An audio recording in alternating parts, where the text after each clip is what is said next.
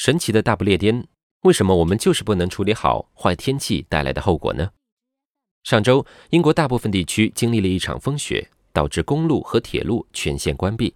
我们为什么就不能处理好坏天气的影响呢？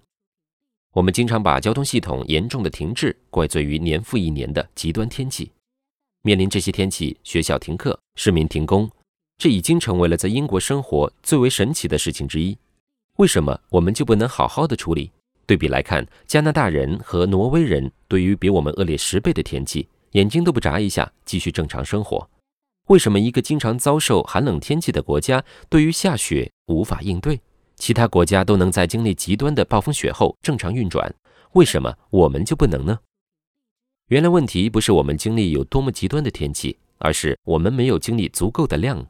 当它来临的时候，通常是迅猛而来不及准备。在像加拿大这些国家。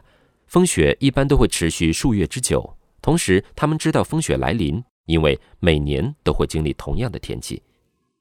事实上，在基础设施和设备上的投入确实可以解决，但这对于英国来说，价格会过于昂贵，因为要考虑我们没有经历过多少场大雪，下雪对英国来说相对是比较罕见的，确实有可能因为没有足够多的经验，在湿滑的环境下驾驶或者走路，造成了一些混乱。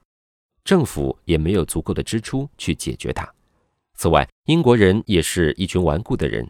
我们被告知待在家里，不用上班，不用上学，但我们都不理会，继续在马路和轨道上扎堆。这就是问题出现的起因。